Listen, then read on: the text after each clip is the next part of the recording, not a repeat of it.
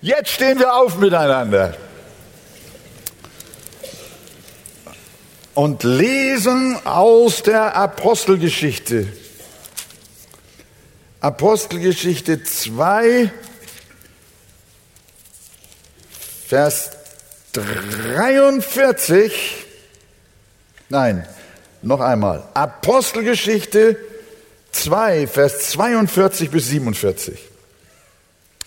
Und sie blieben beständig in der Lehre der Apostel und in der Gemeinschaft und im Brotbrechen und in den Gebeten. Es kam aber Furcht über alle Seelen und viele Wunder und Zeichen geschahen durch die Apostel. Und alle Gläubigen waren beisammen und hatten alle Dinge gemeinsam. Sie verkauften die Güter und Besitztümer und verteilten sie unter alle, je nachdem einer bedürftig war. Und jeden Tag waren sie beständig und einmütig im Tempel und brachen das Brot in den Häusern, nahmen die Speise mit Frohlocken und in Einfalt des Herzens, lobten Gott und waren angesehen bei dem ganzen Volk. Der Herr aber tat täglich hinzu zur Gemeinde, die gerettet wurden. Amen. Nehmt doch gern Platz, liebe Geschwister. Ich würde sehr gerne mit dem letzten, dem 47. Vers unseres Abschnitts anfangen oder unseres Kapitels. Da heißt es, der Herr aber tat täglich die zur Gemeinde hinzu, die gerettet wurden. Und da würde ich gerne mal mit euch nahezu jedes einzelne Wort ein wenig beleuchten. Einmal die Frage, wer tat zur Gemeinde hinzu? Der Text sagt, der Herr hat es getan. Nicht die Menschen sich selbst. Jesus sagt einmal zu Petrus, äh, du bist Petrus und auf diesem Felsen sollst du meine Gemeinde bauen. Kein Protest?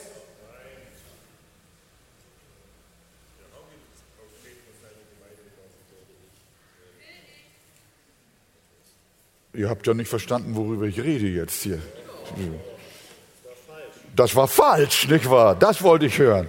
Also, es heißt, Jesus hat nicht gesagt, du bist Petrus und auf diesen Felsen sollst du meine Gemeinde bauen, sondern auf diesen Felsen will ich meine Gemeinde bauen. Da liegt der Punkt.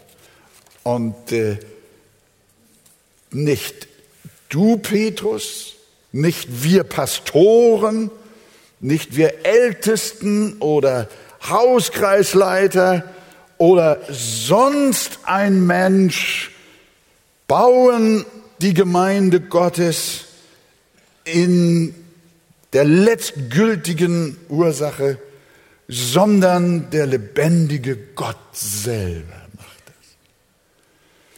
Die Gemeinde ist ein Werk Gottes, denn euch gilt die Verheißung, und euren Kindern und allen, die ferne sind, so viele der Herr, unser Gott, herzurufen wird.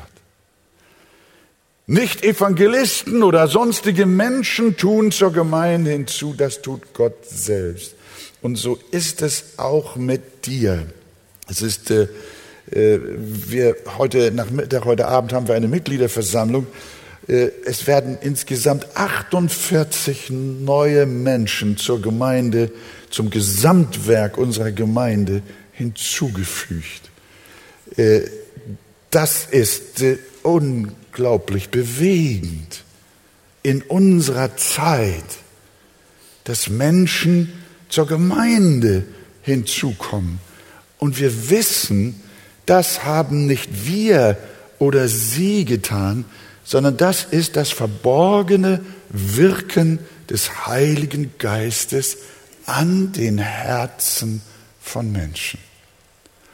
Und auch ihr, die ihr schon lange zu dieser Gemeinde und überhaupt zur Gemeinde des Herrn gehört, das geht auf Gott zurück, auf den himmlischen Vater und auf seinen Heiligen Geist. Der Herr, so sagt das Wort, hat zur Gemeinde hinzugetan. Und dann lesen wir, wen der Herr hinzutat.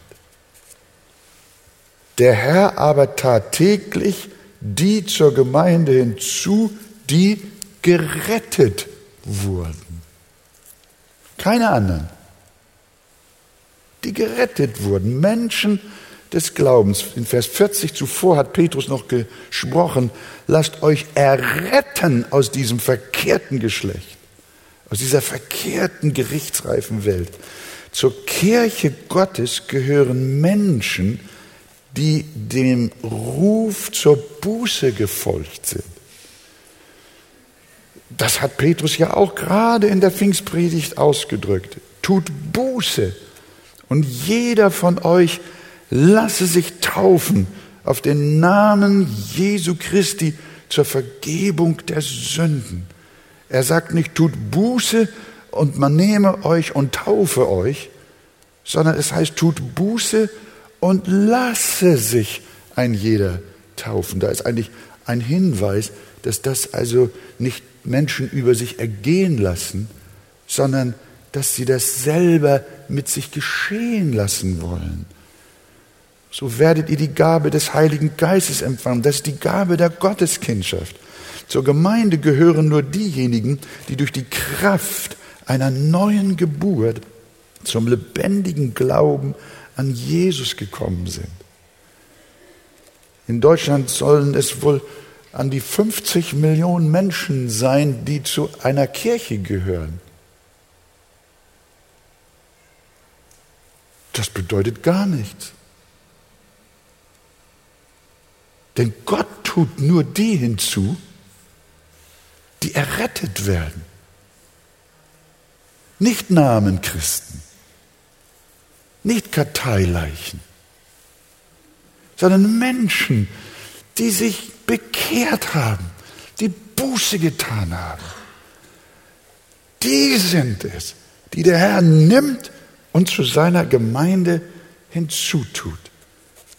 Das ist die Gemeinde der Erstgeborenen, die in den Himmeln angeschrieben sind.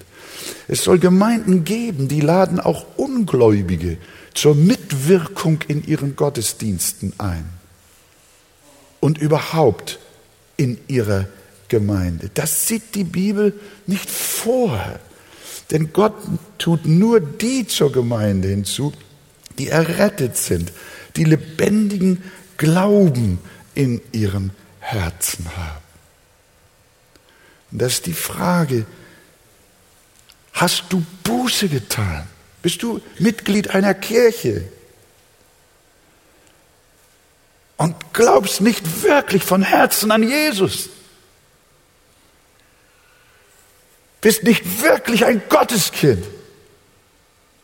Was willst du in einer Kirche?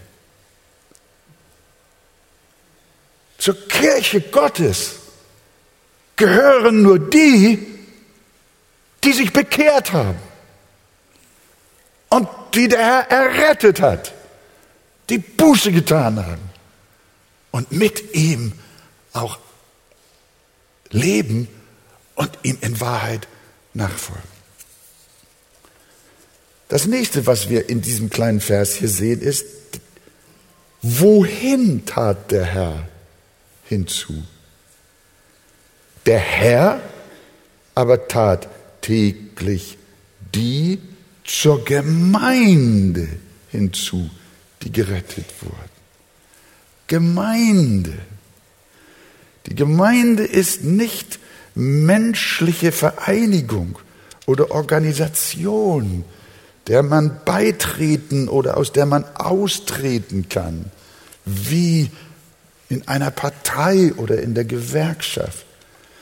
Sondern wir haben das schon eben im Punkt 1 erwähnt, die Gemeinde ist ein Wunder Gottes, ein übernatürliches Gotteswerk, Und weil sie das ist, kann die Gemeinde auch niemals zerstört werden. Die Gemeinde Jesu ist ein großes Geheimnis, das die Welt gar nicht versteht. Es ist ein wunderbares Geheimnis. Und diese Gemeinde kann nicht zerstört werden. Vor wenigen Tagen las ich in unserer Zeitung, dass im Hamburger Westen allein 18 Kirchen jetzt demnächst geschlossen werden sollen. 18 in Hamburg West. Und Menschen empfinden Wehmut dabei. Aber geht deswegen wirklich die Gemeinde zurück? Im Nahen Osten werden Kirchen gewaltsam niedergerissen. Aber dann ist die Gemeinde Jesu noch lange nicht niedergerissen. Die Gemeinde des Herrn kann nicht zerstört werden. Sie wird immer bleiben, denn sie ist nicht an Kirchenbauten gebunden, auch wenn sie noch ein so hohes Kulturgut sind. Daran ist der lebendige Gott weniger, wenn überhaupt, interessiert.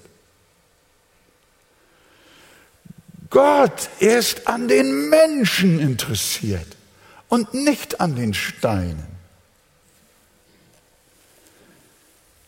Denn seit der Heilige Geist ausgegossen ist, und das ist ja hier in unserem Kapitel 2 geschehen, seitdem wirkt der Herr nicht durch Tempeln mit Händen gemacht, sondern er wirkt durch den Heiligen Geist und baut seine Gemeinde auf ganz geheimnisvolle Weise. Er wirkt wunderbar. Und kurz nachdem der Heilige Geist ausgegossen war, wurde der Tempel zerstört und bis heute nicht wieder aufgebaut. Der Gott, sagt Paulus in einer Predigt in Apostelgeschichte, der die Welt gemacht hat und alles, was darin ist, er, der Herr des Himmels und der Erde ist, wohnt nicht in Tempeln, die von Händen gemacht sind, sondern Petrus sagt, so lasst auch ihr euch nun als lebendige Steine aufbauen und als ein geistliches Haus, als ein heiliges Priestertum, um geistliche Opfer darzubringen, die Gott wohlgefällig sind durch Jesus Christus. So baut der Herr heute seine Gemeinde völlig unabhängig von christlicher Kultur, von christlicher Tradition, von Gebäuden und Hochaltären und bleiverglasten Fenstern und von Ikonen und sonstigen wertvollen Kunstschätzen der Kirche. Nein, liebe Gemeinde, liebe Freunde, Gott ist an den Seelen der Menschen interessiert, dass sie errettet werden zum ewigen Leben. Amen. Und deshalb, denn ihr seid der Tempel des lebendigen Gottes. Wie Gott gesagt hat, ich will in ihnen wohnen und unter ihnen wandeln und will ihr Gott sein und sie sollen mein Volk sein. Jesus hat gesagt, denn wo zwei oder drei in meinem Namen versammelt sind, da bin ich in ihrer Mitte. Das ist Kirche. Da ist Gott gegenwärtig. Wenn jemand das Christentum aus der Welt ausrotten will, ich meine das wahre Christentum, den wahren Glauben aus der Welt ausrotten will, versucht er das Gleiche wie den Wind vom Globus verschwinden zu lassen. Und wenn es ihm gelingt, diesen Wind tatsächlich an einem Ort im Griff zu haben, dann bläst er an drei anderen Orten umso mehr. Jesus sagt, der Wind weht, wo er will. Und du hörst sein Sausen, aber du weißt nicht, woher er kommt und wohin er geht. Und so ist der Heilige Geist. Der braucht keine Gebäuden, keine Grenzen, keine Kulturen. Der Heilige Geist kann nicht eingefangen werden. Er kann nicht begrenzt werden. Du kannst Mauern bauen, so viel du willst. Aber der Heilige Geist kennt keine Mauern, sondern er weht, wo er will, wie er will und wann er will Und seine Gemeinde ist unausrottbar. Seine Gemeinde ist ewig. Sie ist die Braut des Lammes, Jesus Christus. Und zu dieser ewigen, lebendigen, unzerstörbaren Gemeinde wurden die Menschen hinzugetan, die damals errettet werden und die auch heute errettet werden. Sie werden hinzugetan zur Gemeinde ein starkes, ja, ein starkes Wort, ein starkes Bekenntnis. Das griechische Wort für Gemeinde heißt Ekklesia, die Herausgerufenen. Zur Gemeinde gehören nicht Vereinsmitglieder, sondern Menschen, die herausgerufen worden sind die von Gott bestimmt worden sind in der Apostelgeschichte. Und so wird das dann formuliert. Das ist dann die Art und Weise, wie dann die Menschen damals in der Apostel gesprochen haben. Und es wurden alle die gläubig, die zum ewigen Leben bestimmt waren. Apostel 13, 48. Nicht Menschenwerk, sondern Gotteswerk. Noch einmal, die Gemeinde ist ein übernatürliches Wunder. Gott hat sie eingesetzt und sie bleibt und überdauert alles bis in Ewigkeit. Sagt ihr Amen dazu? Halleluja. Vielleicht noch diesen Gedanken, wie oft tat der Herr hinzu? Was sagt ihr? Ja, seht ihr, jetzt seid ihr drin auf der Schiene. Der Herr aber tat täglich die zur Gemeinde hinzu, die gerettet worden sind. Das täglich hat mir auch sehr gut gefallen. Die Errettung von Menschen ist nicht von Gottesdiensten abhängig und auch nicht von Pastoren.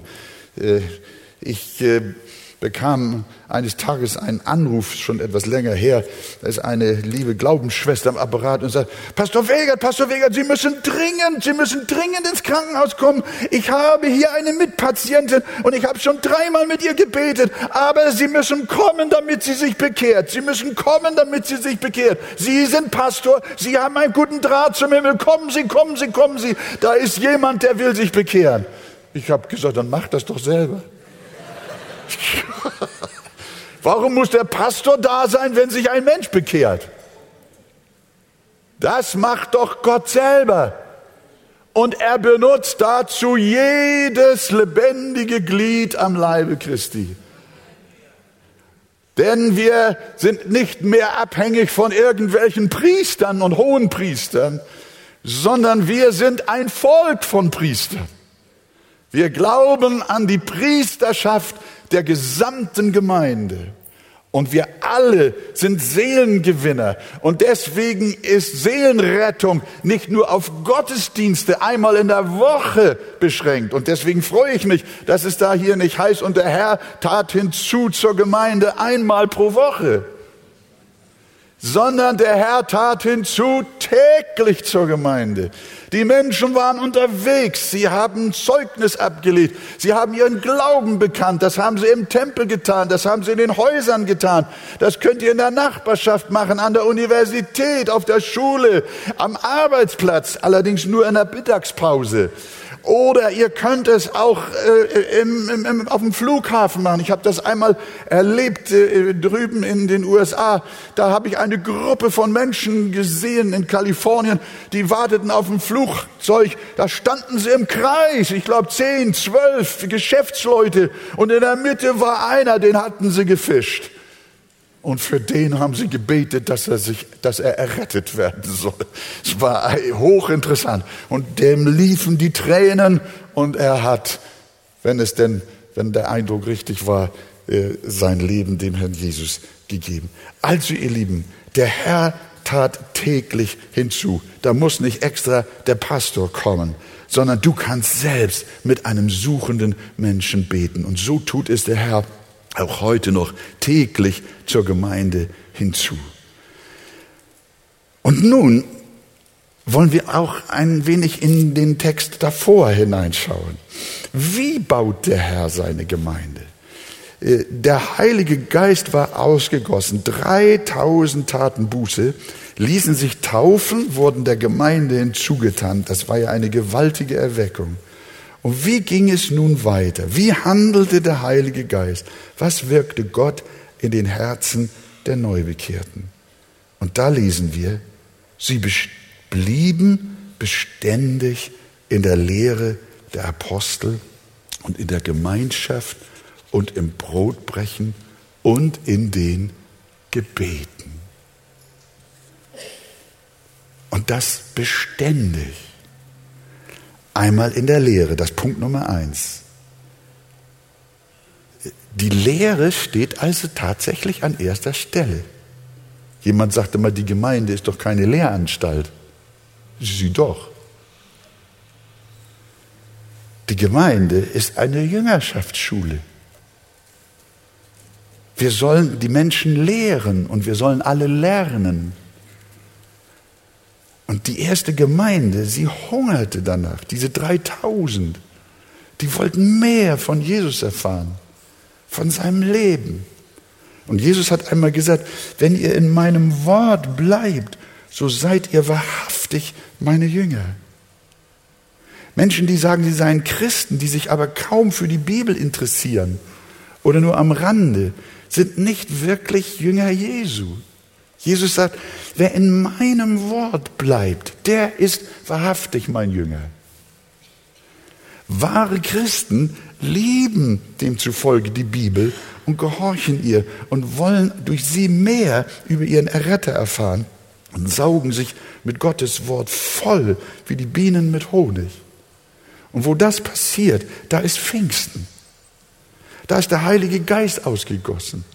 Und das ist der Grund, weshalb wir auch in unserer Gemeinde mit Gottes Hilfe uns darum bemühen, die Bibel wirklich in den Mittelpunkt zu stellen. Das soll im Gottesdienst schon seinen Ausdruck finden. Die Predigt ist nicht ein Anhängsel an den Gottesdienst, der sehr eventreich gewesen ist, sondern die Bibel sagt uns und der Herr sagt uns, dass das Wort Gottes im Zentrum der Gemeinde sein soll. An erster Stelle. Sie blieben beständig in der Lehre äh, der Apostel.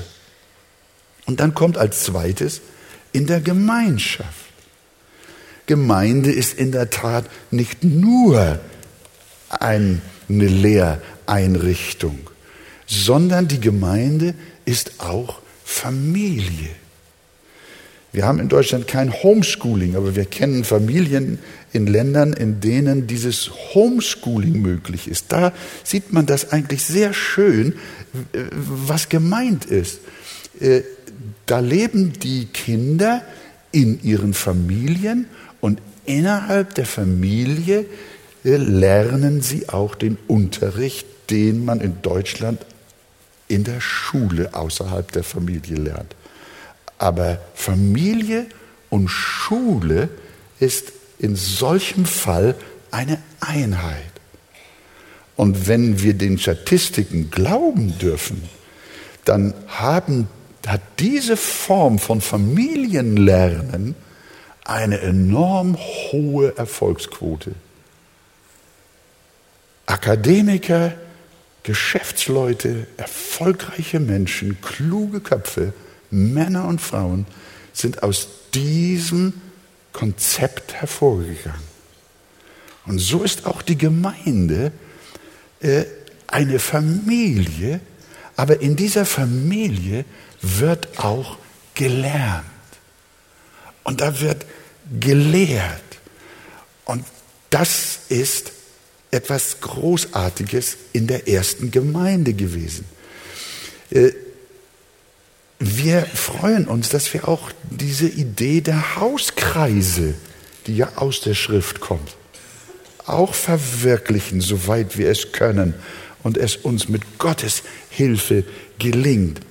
Jemand hat mal gesagt, ja, in einer großen Gemeinde, da fühlt man sich doch verloren, da kann man gar keine Gemeinschaft haben. Du, die Gemeinde damals, die umfasste 3000 Menschen und vermutlich noch mehr. Und sie war eine wachsende Gemeinde. Und doch lesen wir, sie blieben in der Gemeinschaft. Denn sie versammelten sich im Tempel und hin und her in den Häusern. Und die Gemeinschaft, von der hier die Rede ist, ist das griechische Wort Koinonia. Ganz, ganz wichtig, dass wir da mal einen kleinen Moment zuhören. Koinonia, diese biblische Gemeinschaft, bedeutet nicht geselliges Beisammensein. Das bringen wir oft durcheinander. Wir meinen, Gemeinschaft heißt miteinander Mensch ärgere dich nicht spielen. Gemeinschaft heißt miteinander Musik machen. Gemeinschaft bedeutet miteinander joggen oder spielen oder sonst was. Nein, Gemeinschaft im Sinne der Koinonia und im Sinne dessen, was hier unser Text uns sagt, bedeutet, dass Menschen einander teilhaben lassen an ihrer persönlichen Glaubensbeziehung zu Jesus. Gemeinschaft im biblischen Sinne bedeutet, dass du deine vertrauliche Beziehung, ja deine intime Beziehung, die du persönlich zu Jesus hast, dass du davon auch deinem Bruder und deiner Schwester erzählst. Wir erzählen einander, wie es uns in der Nachfolge unseres Herrn geht. Wir teilen unsere Freuden mit und unsere Leiden, unsere Schwächen, unsere Kämpfe, aber auch unser geistliches Wachstum und auch unser Gelingen, wie wir wachsen in der Nachfolge Jesu. Wir beten miteinander, wir studieren Gottes Wort miteinander, wir ermahnen einander, trösten einander, ja, wir bekennen auch unsere Sünden. Liebe Gemeinde, Koinonia, diese Gemeinschaft ist etwas, was es nur unter wiedergeborenen Christen gibt. Unter Weltmenschen gibt es eine solche Gemeinschaft nicht. Mit ihnen kannst du sie nicht haben. Mit der Koinonia hat Gott uns ein Geschenk gegeben, das nur seinen Kindern gilt. Und deswegen ist es, es ist auch ganz wichtig, äh, diesen Gedanken auch mal auf die Ehe zu übertragen. Wenn du äh, mit einem ungläubigen Menschen verheiratet bist, der selber keine persönliche Beziehung zu Jesus hat, dann kannst du als Christ oder Christin mit ihm keine Koinonia haben. Du kannst mit deinem ungläubigen Mann verreisen. Ja, das kannst du. Du kannst mit ihm auch eine Fernsehsendung schauen und auch ein nettes Gespräch führen. Das kannst du. Aber du kannst mit deinem ungläubigen Ehepartner oder Partnerin keine Gemeinschaft haben. Sie blieben beständig in der Gemeinschaft, in der Koinonia. Weil diese Beziehung, dieser Austausch über deinen Glauben, über deine Herzensbeziehung, über deine Liebe zu Jesus, über dein geistliches Wachstum, über deine Sünde, über dein Herz, das mit Gott lebt, über deinen Wandel mit Gott, kannst du mit einem ungläubigen Menschen nicht teilen. Und da liegt eben auch gerade der Grund, weshalb die Bibel uns sagt, dass wir uns nicht mit einem ungläubigen Menschen verheiraten sollen weil wir mit ihm nicht wirklich Gemeinschaft haben können. Im, im, Im, strengen Sinne teilst du dein Schlafzimmer mit einem Götzendiener. Denn er betet andere Götter an. Und wir nehmen das nicht ernst genug. Und liebe Geschwister, wir brauchen alle die Koinonia. Und deswegen möchte ich euch einladen, besucht die Hauskreise. Öffnet euer Herz. Heiligung ist ein Gemeinschaftsprojekt und nicht die Angelegenheit eines Eremiten, der in der Wüste irgendwo ist sondern wir brauchen einander. Ist nun bei euch Ermahnung in Christus, ist Trost der Liebe, ist Gemeinschaft des Geistes, fragt der Apostel, ist herzliche Liebe und Barmherzigkeit. Natürlich müssen wir sagen, die Gemeinschaft, die Gottes Kinder in einer Ehe oder auch in einem Hauskreis in der Gemeinde miteinander haben, die ist nur möglich aus der Gemeinschaft heraus, die jeder einzelne Christ auch persönlich mit Gott hat. Diese Koinonia, die ist nur dann vorhanden, wenn jeder selbst aus der Gemeinschaft mit Gott kommt, aus dem Gebet, aus dem persönlichen Umgang mit Gott. Und das ist das, was hier Lukas uns aufschreibt. Er sagt, sie waren beständig in der Lehre und sie waren beständig in der Gemeinschaft. Sie waren auch beständig im Brotbrechen. Das zielt auf das Abendmahl. Sie haben sich immer wieder daran erinnert, was Jesus Christus für sie am Kreuz erworben hat.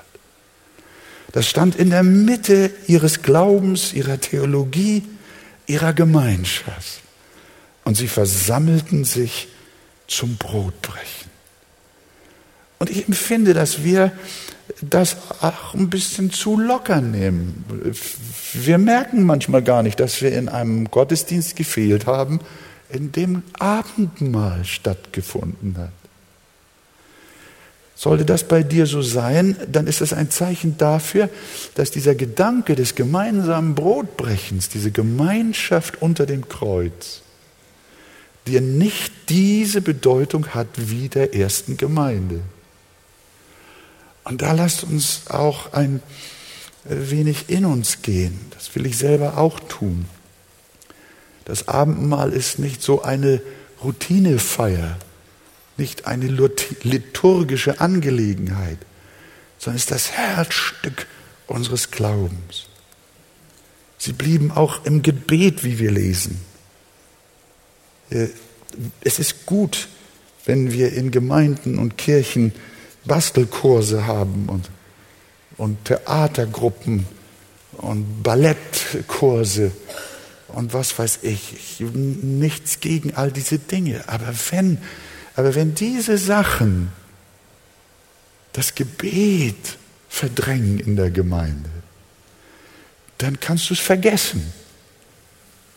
Dann, ist das, dann sind wir nicht mehr Christen der ersten Gemeinde, sondern wir lesen, sie blieben im Brotbrechen und im Gebet. Denn wir wissen doch, dass Gott Gebet erhört. Darf ich mal fragen, wer von euch erlebt immer noch, dass Gott Gebete erhört hat? Guck mal. Macht ihr das jetzt nur so, weil ich euch jetzt gefragt habe oder so? Ich bin ja ganz überrascht, dass das. Ja, aber das ist doch genau der Punkt. Es ist doch nicht nur eine Gebetsübung. Sondern, sondern die Bibel verheißt uns, dass Gott konkret Gebet erhört. Was haben wir in unserem Leben? Was habt ihr in eurem Leben schon für wunderbare Gebetserhörungen gehabt? Ihr habt sie teilweise schon vergessen. Und manchmal geht es einem so, man betet und betet für eine Sache und man hat schon ganz vergessen, wie die Verhältnisse sind. Und irgendwann merkt man, oh, Moment mal, da hat sich ja was verändert. Das habe ich noch gar nicht gemerkt. Gott hat gehandelt. Und du hast es noch gar nicht mitbekommen. An deinen Kindern, an deinen Enkelkindern, an deinem Mann, an deinem Chef. Und die Verhältnisse sind umgestaltet worden weil Gott mit dir war in deinen Gebeten. Und liebe Gemeinde, lasst uns nicht unklug sein. Lasst uns nicht dumm sein, sondern lasst uns die Spur der ersten Gemeinde verfolgen, dass wir in der Lehre bleiben, in der Koinonia bleiben, im Brot brechen und im Gebet, dass wir eine betende Gemeinde sind. Das ist etwas Wunderbares. Und ein nächster Punkt in Vers 43, sie hatten Gottesfurcht. Es kam aber Furcht über alle Seelen und viele Wunder und Zeichen geschahen durch die Apostel. Die Gottesfurcht ist auch ein ganz wichtiger Punkt. Wo der Geist Gottes weht, wo Pfingsten ist, da ist Gottesfurcht. Wo nur Menschen am Werk sind, da ist viel Oberflächlichkeit. Wir finden in der Gemeinde, bei uns und auch andernorts, manchmal sehr viel oberflächliches Leben. Sehr viel Leichtigkeit. Und wenig Ernst. Manche Verkündiger glauben, ihre Predigt sei dann besonders gesalbt, wenn sie ihre Zuhörer am laufenden Band am Lachen halten. Humor ist wirklich manchmal hilfreich. Aber wenn die ganze Predigt eine Comedy-Show ist, dann sind wir am Ziel vorbei. Ein Gottesdienst ist keine Unterhaltung, kein Entertainment, sondern ein Gottesdienst heißt Begegnung mit der Heiligkeit Gottes.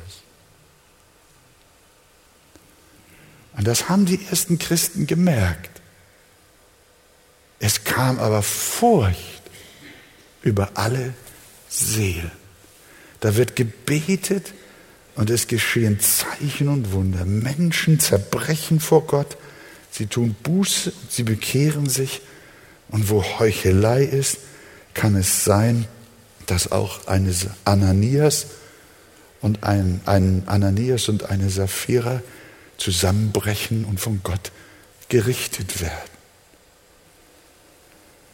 Menschen haben auch manchmal hier in unserem Hause Gottesdienste verlassen, weil sie draußen gesagt haben, ich halte das nicht mehr aus. Es kam große Furcht über die ganze Gemeinde, so wird das in Apostelgeschichte 5 nochmal wieder gesagt. Es kam große Furcht über die ganze Gemeinde und über alle, die dies hörten. Von den übrigen aber wagte keiner, sich ihnen anzuschließen. Aber das Volk schätzte sie hoch. Das ist ja die Schizophrenie der Welt. Einerseits achtet sie Christen wegen ihrer Redlichkeit und ihrer Klarheit im Leben und Wandel. Und andererseits hassen sie sie. Beides ist da. Und hier wird gezeigt, dass Menschen Achtung hatten vor dem Glauben und dem Glaubensleben der Christen. Der nächste Punkt ist, sie teilten miteinander. Vers 44. Alle Gläubigen waren aber beisammen und hatten alle Dinge gemeinsam. Sie verkauften die Güter und Besitztümer und verteilten sie unter alle, je nachdem einer bedürftig war. Sie versorgten die Bedürftigen. Da, wo der Heilige Geist wirkt, ist Liebe. Wir müssen uns das nicht unbedingt so vorstellen, dass äh, sie alle jetzt ihre Häuser und Grundstücke und sonstige Besitztümer verkauft haben und das alles in einem Pool wie in einer Art Armenkasse getan wurde und jeder hat sich dann gemeinschaftlich aus dieser Kasse bedient. Nein, es wird vermutlich, so schreiben auch vertrauenswürdige äh, und kompetente Ausleger, es wird so gewesen sein, wenn Menschen in Not waren und denen nicht aus dem Cashbestand geholfen werden konnte, dann sind andere Christen eingestanden und haben tatsächlich eine Immobilie oder ein Goldstück oder sonst irgendetwas verkauft. Und deswegen ja auch dieses Wort, äh, sie verkauften die Güter und Besitztümer und verteilten sie unter alle und jetzt je nachdem einer bedürftig war. Das heißt mit anderen Worten, sie sind der Bedürftigkeit der einzelnen Menschen begegnet. Und das dürfen wir auch in der Zeit äh, heutiger Hartz-IV-Gesetze und Sozialhilfesituationen mit Sicherheit nicht außer Acht lassen. Wir können das nicht dem Staat alleine überlassen sondern wir dürfen auch in unserer Gemeinde schauen, wo sind Menschen, die Not haben. Die sind nicht nur in der Ukraine und nicht nur in Afrika, die gibt es auch in der Arche. Und wenn wir den ersten Christen folgen, dann dürfen wir auch an diesem Punkt unsere Herzen auftun. Denn die Liebe Gottes ist ausgegossen in unsere Herzen durch den Heiligen Geist, der uns gegeben worden ist. An dieser Stelle danke, liebe Gemeinde, dass ihr auch euch so mit großen Gaben äh, beteiligt. Wenn äh, außenstehende Menschen uns fragen, wie finanziert ihr das alles, die Fernsehsendung, diese Kirche und oh, wie macht ihr das? Dann sagen wir den Leuten, ja, sagen wir, das wird alles aus Spenden beglichen. Und die Menschen geben ihren Zehnten von ihrem Gab. Was sind die wahnsinnig, sagen die dann. Das kann ja, das kann ja wohl nicht, das können die gar nicht begreifen. So viel Geld geben die für die Religion. Nee, ihr lieben Freunde, da ist unser Herz, unsere Liebe zu Gott. Die Bibel sagt uns in 1. Johannes, daran haben wir die Liebe erkannt, dass er sein Leben für uns hingegeben hat. Auch wir sind es schuldig, für die Brüder das Leben hinzugeben. Und Paulus sagt, jetzt helfe euer Überfluss ihrem Mangel ab, damit danach auch ihr Überfluss eurem Mangel abhelfe und so ein Ausgleich geschehe. Der Gedanke ist der der Diakonie. Erlöste Menschen sind nicht geizig. Sie hängen nicht an ihrem Besitz, sondern sie geben großzügig, damit den Schwächeren geholfen wird. Und das ist immer noch notwendig, auch über die Grenzen unseres Landes hinaus. Das ist auch der Grund, weshalb wir in unserem Missionsbemühen in anderen Ländern auch den Sozialdienst immer mit dabei haben. Und deshalb danke, liebe Gemeinde, auch für eure Liebe und Barmherzigkeit in dieser Sache. Zum Schluss, Vers 46. Und jeden Tag waren sie beständig und einmütig im Tempel und brachen das Brot in den Häusern, nahmen die Speise mit Frohlocken und in Einfalt des Herzens. Sie lobten Gott und waren angesehen bei dem ganzen Volk. Sie waren voll Heiligen Geistes und fröhliche Leute. Sie lebten ihren Glauben, ihre Gemeinschaft und ihre Liebe in großer Freude. Sie haben viel zusammen gegessen. Ne? Äh, ja, und dabei waren sie, sie, aß, sie aßen zusammen mit Frohlocken. Ja, wenn ihr nach dem Gottesdienst immer gemeinsam eine kleine Mahlzeit hier in der Arche einnimmt, dann kann man so ein kleines bisschen diesen Duft der ersten Gemeinde verspüren. Dann kann man so ein klein wenig die Freude, den Jubel und das Frohlocken sehen, von dem die Gotteskinder auch heute erfüllt sind. Sie aßen zusammen mit Frohlocken in Einfalt des Herzens. Eine andere Übersetzung sagt mit Jubel und Schlichtheit Herzens. Noch eine andere Übersetzung sagt mit Freude und lauterem Herzen.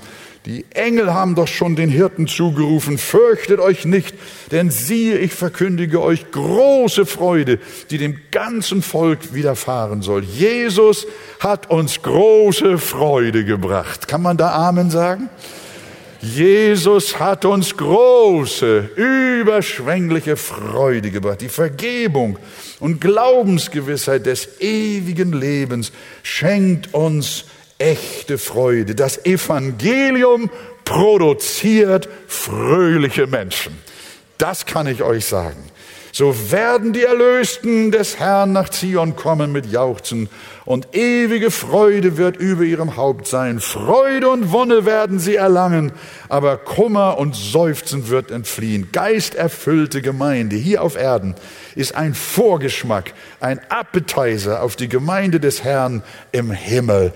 Eine Gemeinde voller Freude, voller Dankbarkeit, voller Erlösung und Heil. Und meine herzliche Bitte ist jetzt, komm auch du und gehöre dazu. Lass dich erretten aus diesem verkehrten Geschlecht. Tu Buße und der Herr wird dich hinzutun zur Gemeinde und das an diesem heutigen Tage. So möge es Gott schenken durch seine Gnade. Und alles Volk sagt Amen.